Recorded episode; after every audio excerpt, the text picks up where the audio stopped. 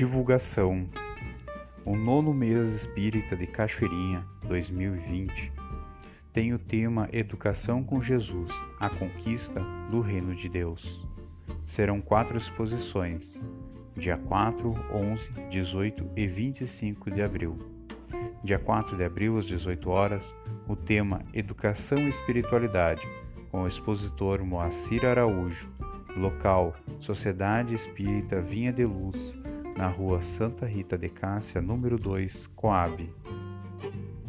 Dia 11 de abril, às 18 horas, a Teia, Reencarnação e a Justiça Divina, atividade do Grupo Teatral Amigos no local Sociedade Espírita Francisco de Assis, na rua Santa Clara 170, Imbuí.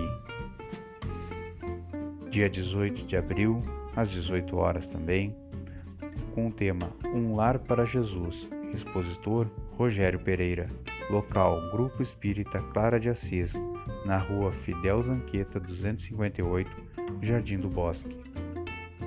25 de abril, com o tema Jesus na trajetória de nossas vidas.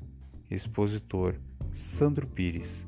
Local: Sociedade Espírita Amor e Fraternidade, na Rua Ribeirão Preto, número 86, no Parque da Matriz.